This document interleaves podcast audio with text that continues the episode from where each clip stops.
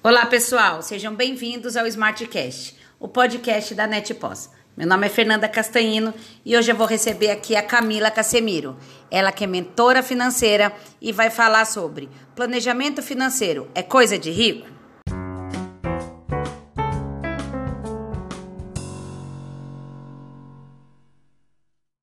Bem por aí? Olá, tudo bem, Fê? Boa tarde. Boa tarde. Camila, super obrigada em nome da NetPós por ter aceitado o nosso convite para participar do Smartcast. Tenho certeza que vai ser um papo bacana e a galera vai aprender muito com o seu conteúdo. Muito obrigada, viu? Imagina, é um prazer é, poder falar de um tema que é tão precário, né, aqui no Brasil. A gente é tão carente de educação financeira, então quanto mais a gente falar sobre esse assunto e quanto mais a gente puder mudar a realidade das pessoas, melhor vai ser para todo mundo. No nosso papo anterior, né, Cá, a gente falou assim que educação financeira muda o mundo. E é isso mesmo, né, Cá? É nessa que a gente vai, é disso que a gente vai falar hoje, certo? Exatamente. Combinado. Bom, então o título hoje do nosso podcast é Planejamento financeiro é coisa de rico? E aí eu te pergunto, Cá, é coisa de rico ou não? É, você sabe que é, isso é, uma, é um, uma visão que a maioria das pessoas tem, é, que só gente rico é que pode investir, que só gente rico é quem sabe é, lidar com dinheiro. E eu digo que o planejamento financeiro é o que nos torna menos pobre, né? Porque fazer um planejamento te ajuda a antever todos os tipos de dificuldades que você pode ter, né? Então, aqui a gente está falando para empreendedores, é, mas claro que todo CNPJ é um CPF, né? Então a gente sabe aí que é muito difícil manter o controle, principalmente para quem é meio, para quem é um, um pequeno empreendedor, manter as contas ali alinhadas e não sofrer com imprevistos, né? Principalmente porque a maioria de nós aqui é, é eu empreendedor, então é, não tem um planejamento antes de abrir uma empresa, então abre uma empresa por necessidade, e aí se não tem essa base financeira, o trabalho se torna mais difícil, né? Já tem tantas outras coisas aí com relação a impostos, a burocracias governamentais que nos levam para a lona com relação ao dinheiro. Tendo planejamento financeiro, isso muda o jogo e planejamento financeiro é para todo mundo, né? E deveria ser para toda a população antes mesmo de que a gente saísse da escola. Né? Essa é, um, é uma visão que eu tenho. É, falou um ponto bom, né, Ká? É, so, você falou isso, né, sobre ter este conteúdo na escola, né? A, a, o Brasil hoje é, não é um povo que tem é, a educação financeira em sua cultura, né? Não está enraizado isso na gente, não é uma matéria escolar, embora exista aí hoje um movimento, né? Até a gente até falou um pouquinho disso, exista aí um movimento para que isso vire matéria escolar, né? Mas é um grande erro isso aí, não é, Cá? É um grande erro, e na verdade, assim, tudo aquilo que causa polêmica, a gente foi orientado a não explorar, né, a não expandir. Tem um, um velho ditado que diz que futebol, política e religião e dinheiro a gente não pode falar, né? E é por isso que a gente está na situação em que nós estamos, né? Nós vivemos num país muito eclético, né? De, de diversidade de, de pessoas. Então, o Brasil é, por exemplo, o segundo país no mundo com a maior quantidade de japoneses fora do Japão. Então, você imagina quanta miscigenação de cultura nós temos aqui, mas quando o assunto é vamos aprender com o que tem de bom fora, a gente pula. Né? A educação financeira, né, ela é matéria obrigatória curricular desde 2018 para todas as escolas, sejam elas rede pública ou privada.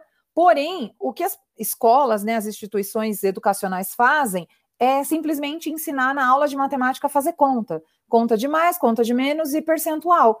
Que na verdade nada mudou, porque isso já era parte do, do calendário, do currículo, né, da, uhum. das nossas crianças. Então, é um erro a gente não olhar para o dinheiro, a gente não, não abrir é, a respeito de situação financeira para os nossos pares. É, o Brasil é o segundo país no mundo onde a gente tem maior quantidade de casais que se separam e no processo litigioso, o que o, o, o pessoal de, de fórum, né, os mediadores dizem é que o problema é dinheiro. Então, assim, a gente não quer se indispor, a gente não quer falar e a gente estagnou.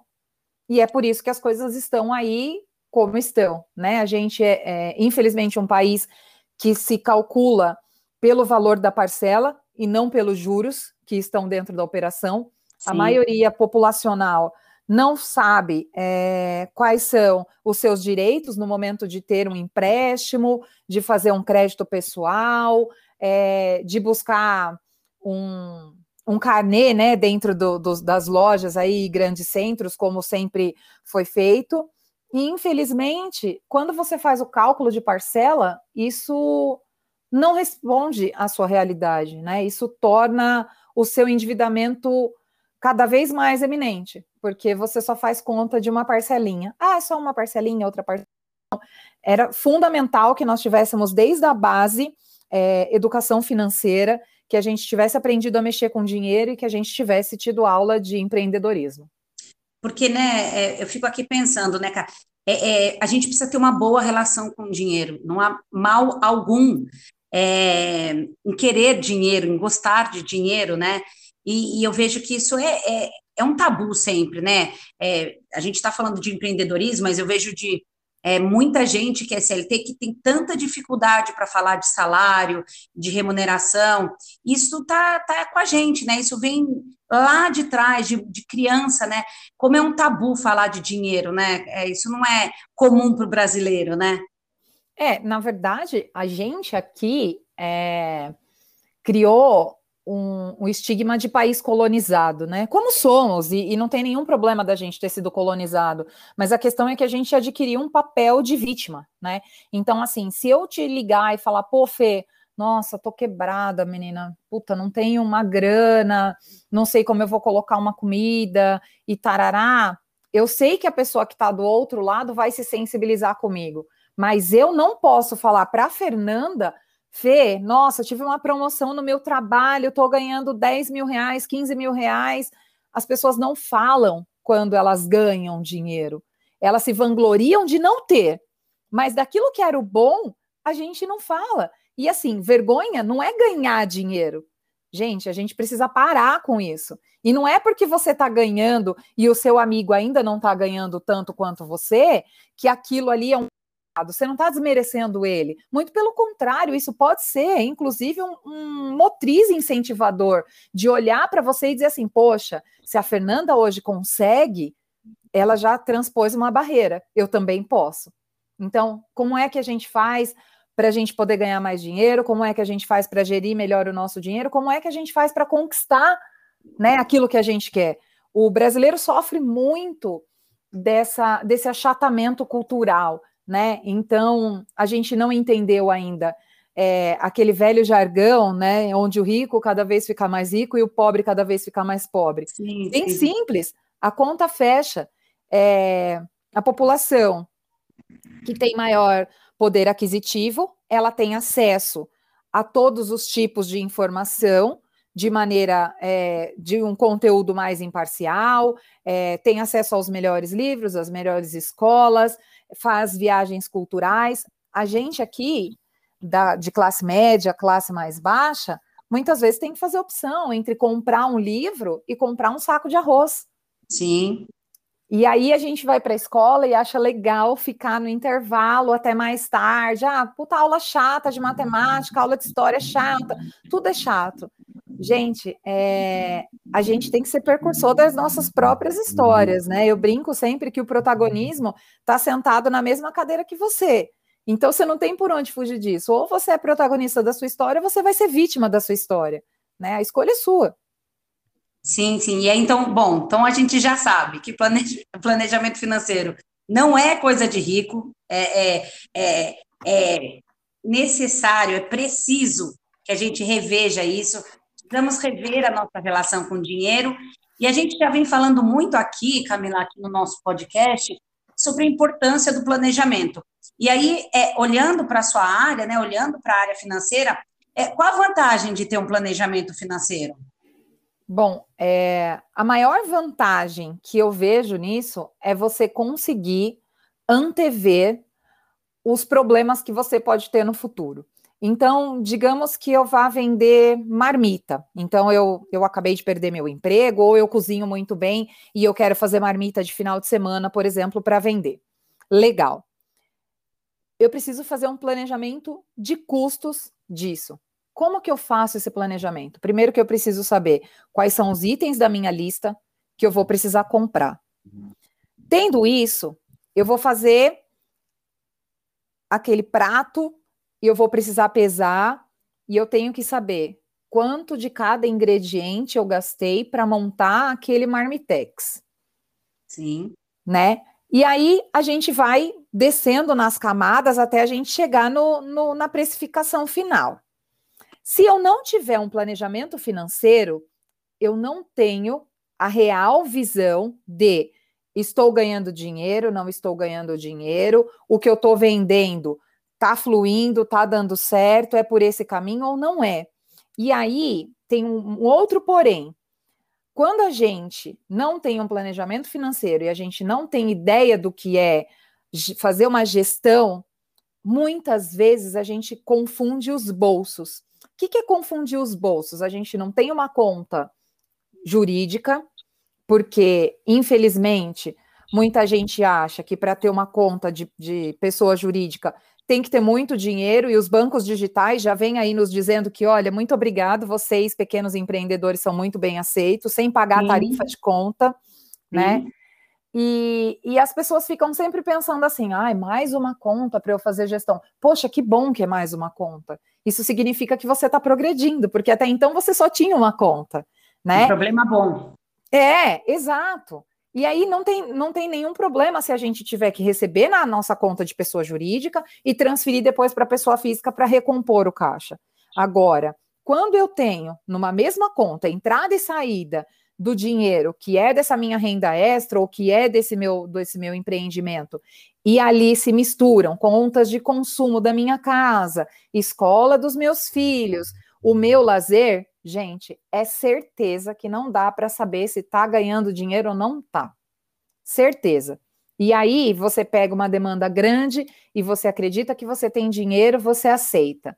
Na hora que você vai colocar isso para produção, você não tem mais esse dinheiro, e aí aquele pequeno percalço que eu tinha falado lá no começo, ele se apresenta nessa hora. Então é aí que o planejamento financeiro age. Ele antevê os problemas, ele antevê que anualmente a gente tem um aumento da, das, das tarifas tributárias de água, de luz, né? Porque a gente utiliza isso aí, seja lá qual for o seu ramo, a gente prevê o aumento do gás, a gente prevê o custo de combustível, de deslocamento. Então, tudo isso faz parte de um planejamento financeiro. E é ele quem te coloca no chão para poder começar a alcançar o seu plano de voo. E aí acho que a gente para de viver, né? O empreendedor, ele para de viver numa montanha russa, né? Numa vida de sustos. Meu Deus, eu tenho essa taxa para pagar. Eu não esperava ter que pagar vou inventar um site ou uma guia ou recolher um imposto, é, ele deixa de andar nessa montanha russa, né, de, de que o empreendedorismo por si só já é um grande desafio, mas a parte financeira dele ele consegue trazer ali mais para a realidade, né, Camila?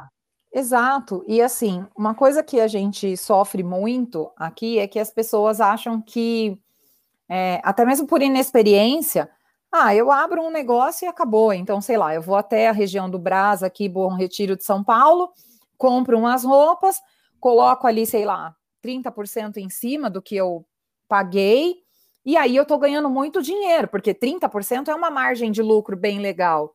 Só que nesses 30%, a pessoa não fez o cálculo do deslocamento que ela vai ter que ter, da hora dela de trabalho, que é ter que ir até lá, homologar fornecedores, fazer testes.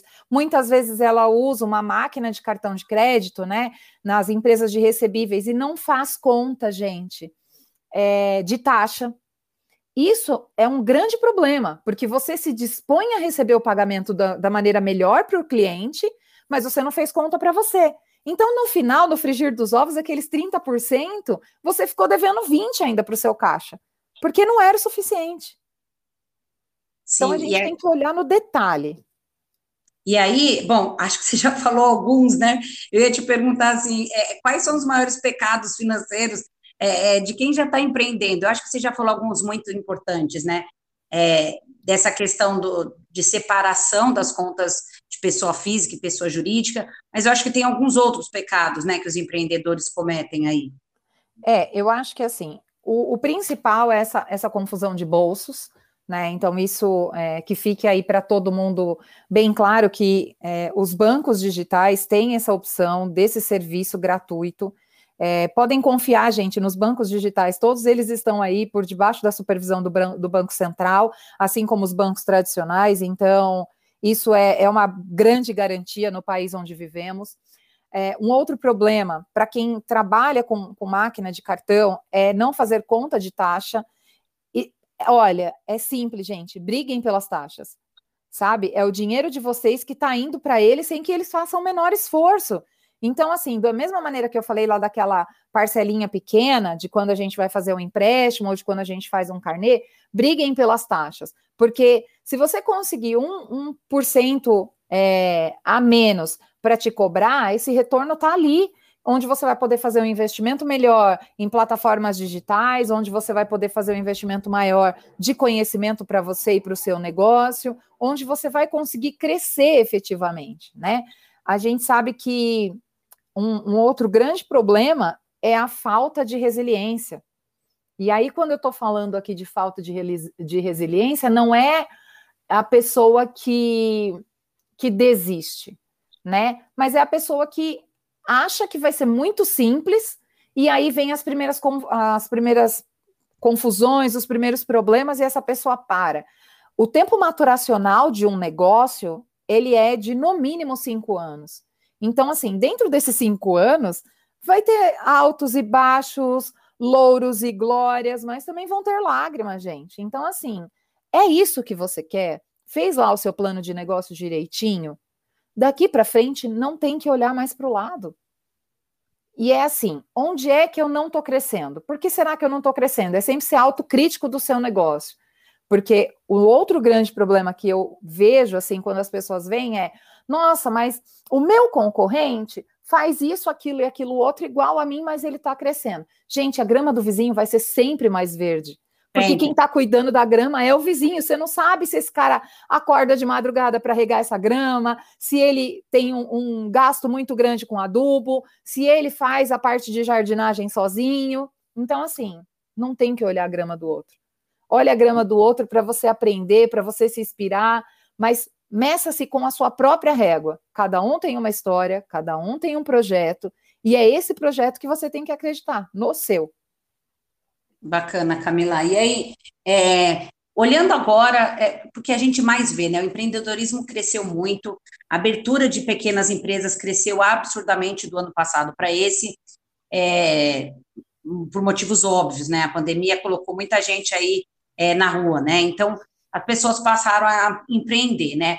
Então, é, pensando hoje, né, numa pessoa que vai começar, ela talvez não tenha um tempo de maturação de, de, de, de negócio, é, ela precise desse retorno financeiro. Traduzindo, ela precisa desse retorno financeiro é, mais rápido. Que cuidados ela pode ter antes de começar? Então, assim, o que, que ela precisa ficar atenta? Eu vou começar meu negócio hoje, eu não, não tenho tempo para esperar é, ter retorno financeiro.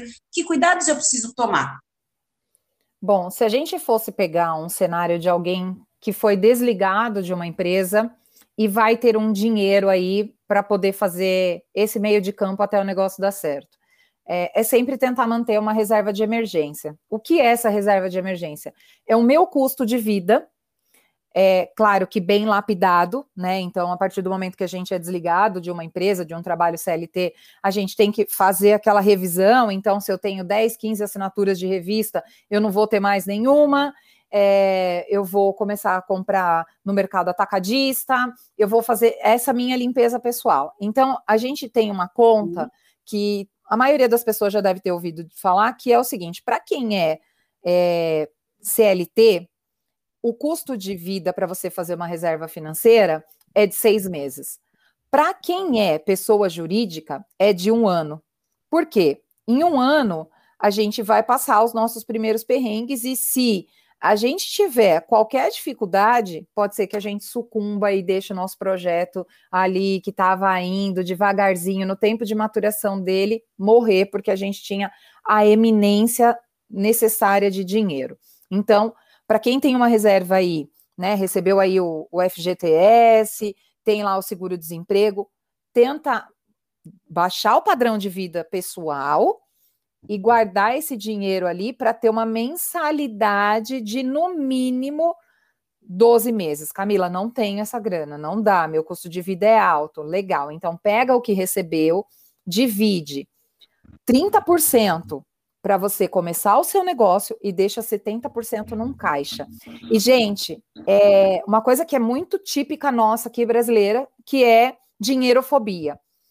Quem aqui nunca chegou no dia do pagamento e saiu pagando todas as contas de uma vez só, porque a primeira coisa que vinha na cabeça é: eu vou pagar tudo agora, porque se o dinheiro acabar, eu vou ficar sem pagar a conta. A gente tem medo de ter dinheiro.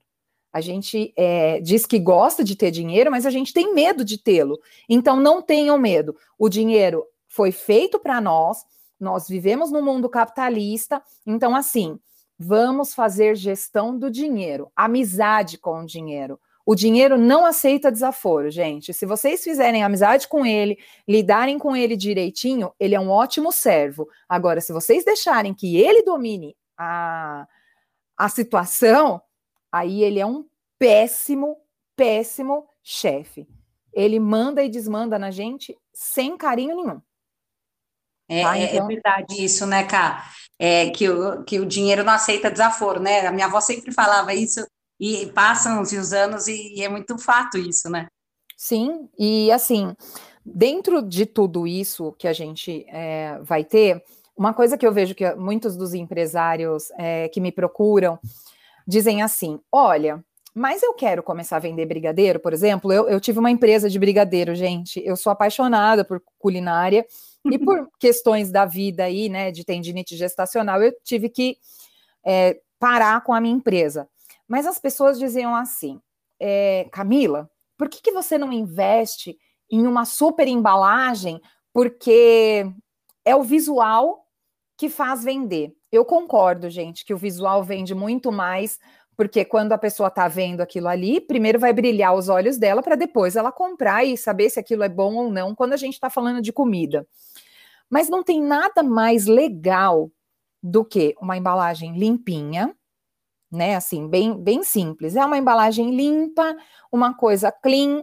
Se você não tem dinheiro no primeiro momento para criar uma identidade visual sua, para ter uma embalagem super legal, vamos usar aquilo que a gente tem de mais incrível. Pega um papel sulfite, escreve um bilhetinho, diz para a pessoa que está comprando aquilo de você que ela está contribuindo com o seu sonho. Pode ter certeza que essa pessoa vai comprar de você outras mil vezes se o seu produto for muito bom. E ela nem vai se importar com a embalagem. Ela vai adorar essa história do bilhetinho personalizado. Sabe por quê? A gente está muito carente de contato. Quando eu saio desse efeito massificado de, de e-mail list para tudo quanto é lugar, né? Então a gente cadastra lá os e-mails de todas as pessoas que a gente conhece, dispara um e-mail único para todo mundo, sem ter um tato pessoal, sem ter uma identificação, porque a gente quer alcançar um monte de gente. Gente, vamos começar com pouco, mas vamos começar com esse pouco fiel. Essas pessoas que são fiéis ao nosso trabalho, que curtem aquilo que a gente faz, eles mesmos vão fazer a propaganda. É, Existem vários movimentos do Ajude o Pequeno Empreendedor dentro do próprio bairro, as plataformas de entrega, né? Agora é, falando tanto de, de Rap, de iFood, de Uber Eats e tudo mais, e mais todas as outras que a gente tem de entrega, eles têm tido esse direcionamento. Então, se você se cadastrar numa plataforma dessa, não esqueça de ser humano, porque a gente está precisando é de humanidade. Não é de um Ctrl C, Ctrl V, então copia e cola no computador, imprime e distribui. Eu dou preferência a pequenos empreendedores, é, eu dou preferência aos lugares que eu sei que é aquela comidinha caseira, porque isso faz toda uma diferença. E a gente tem uma memória, né? É, e porque as relações são mais humanizadas, né, que a gente fala cada Exato. vez mais de transformar o momento da venda em uma experiência bacana para o cliente. Então, tá aí, é um exemplo simples, barato, é, o bilhetinho na entrega, uma mensagem personalizada no WhatsApp, não lista de transmissão. É, isso. isso pode diferenciar no mercado, né? Exato. E falando do próprio WhatsApp, é, a maioria das pessoas não utiliza é, os stories do WhatsApp e as métricas deles de, de conversão de vendas são muito altas. Então, assim, gente, não tem que ter vergonha. A gente tem vergonha de fazer coisa errada. Você empreender, se você está fazendo aquilo ali que é o certo, a gente tem que pôr a cara a tapa mesmo, sabe? A gente tem que ser cara de pau, porque dói muito mais você ter um boleto chegando e não ter uma previsão de pagar do que você ir atrás daquilo que é o seu sonho. Então, é, como a Fê bem disse, a gente precisa de seres humanos, né? Essa nossa jornada do cliente, o Walt Disney dizia muito isso, né? No treinamento que era passado, e por isso que a Disney é a Disney até hoje e replica os modelos de, de vendas deles. A partir do momento em que você passa do portão da Disney, seja qualquer parque deles, para dentro, todos os colaboradores entendem que eles têm obrigação de fazer do seu dia, da sua tarde, do seu momento, o melhor do mundo, porque você depositou o seu sonho ali.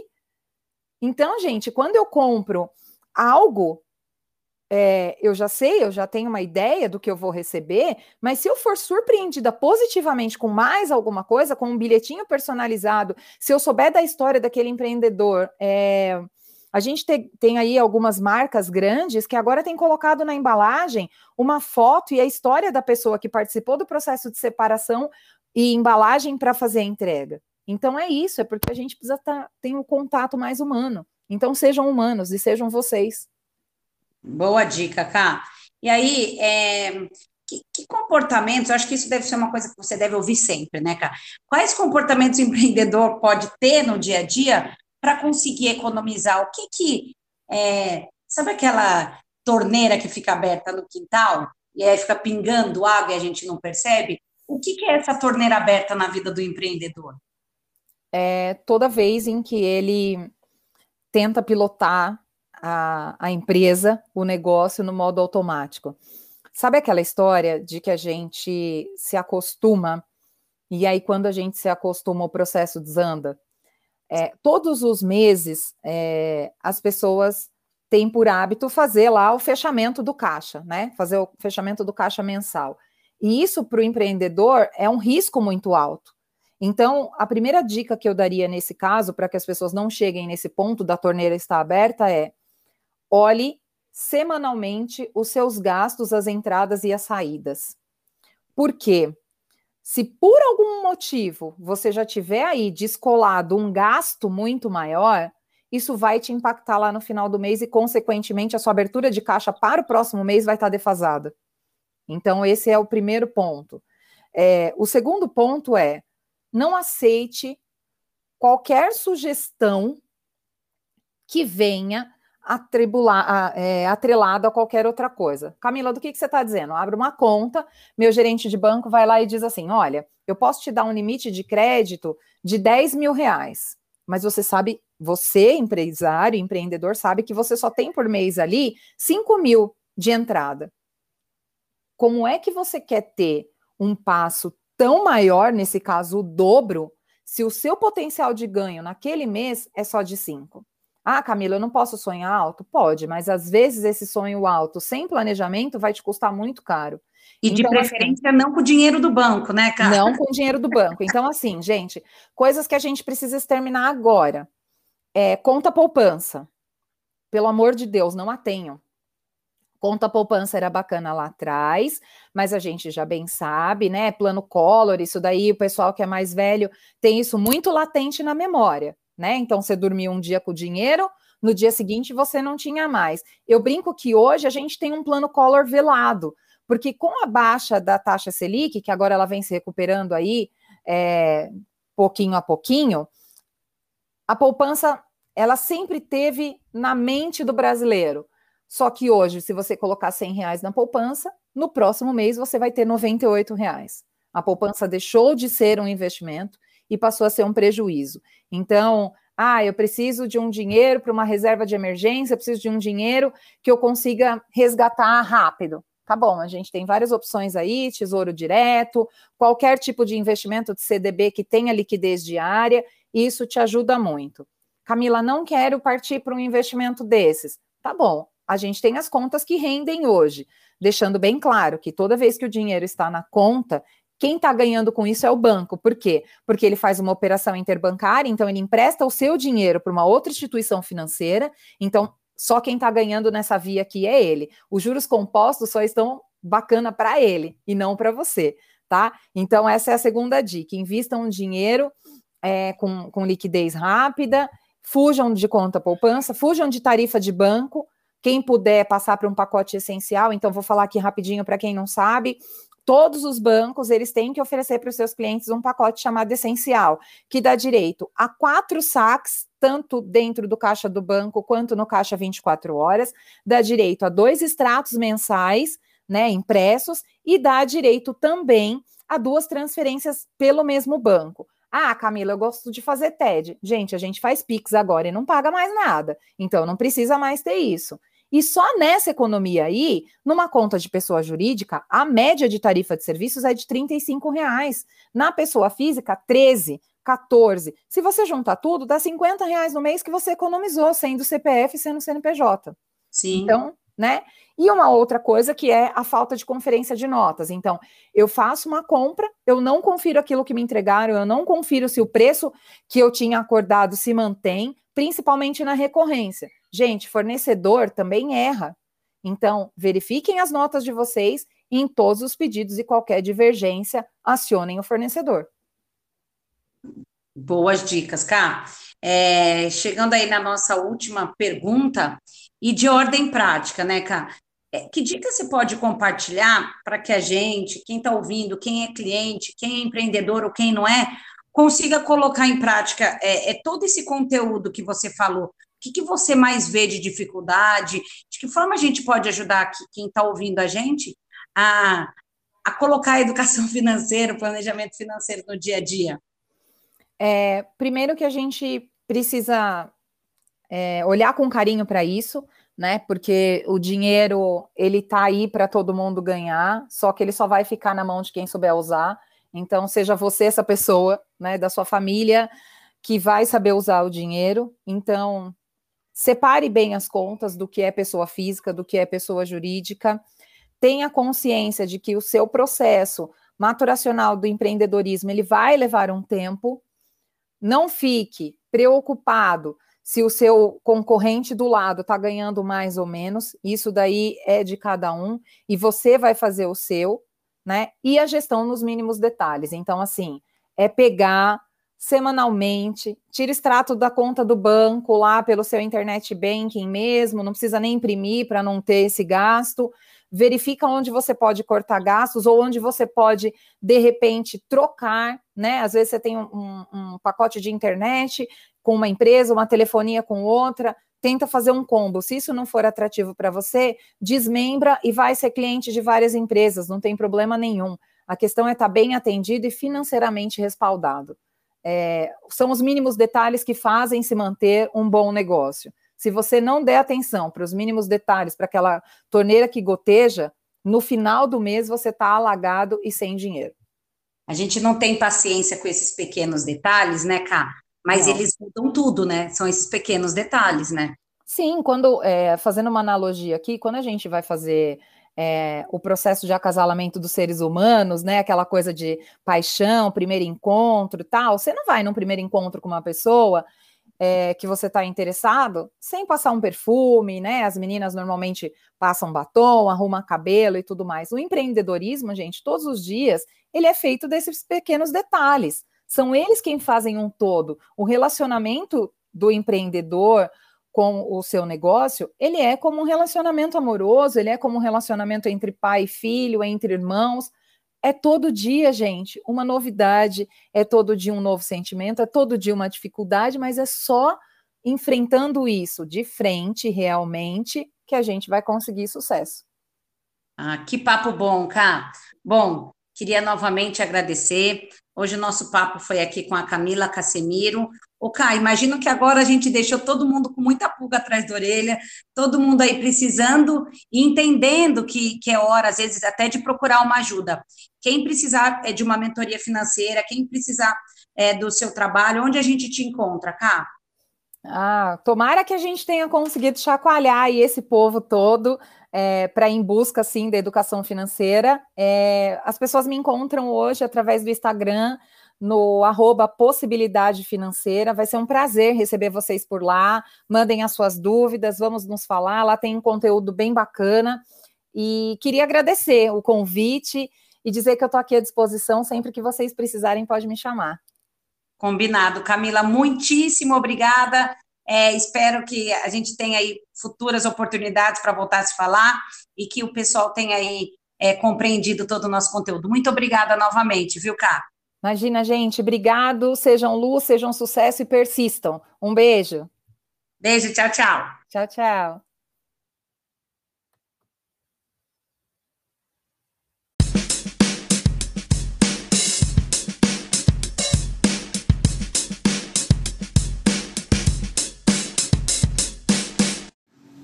É isso aí, pessoal. Espero que tenham gostado do nosso episódio e fiquem atentos. Semana que vem temos mais conteúdo. Até lá!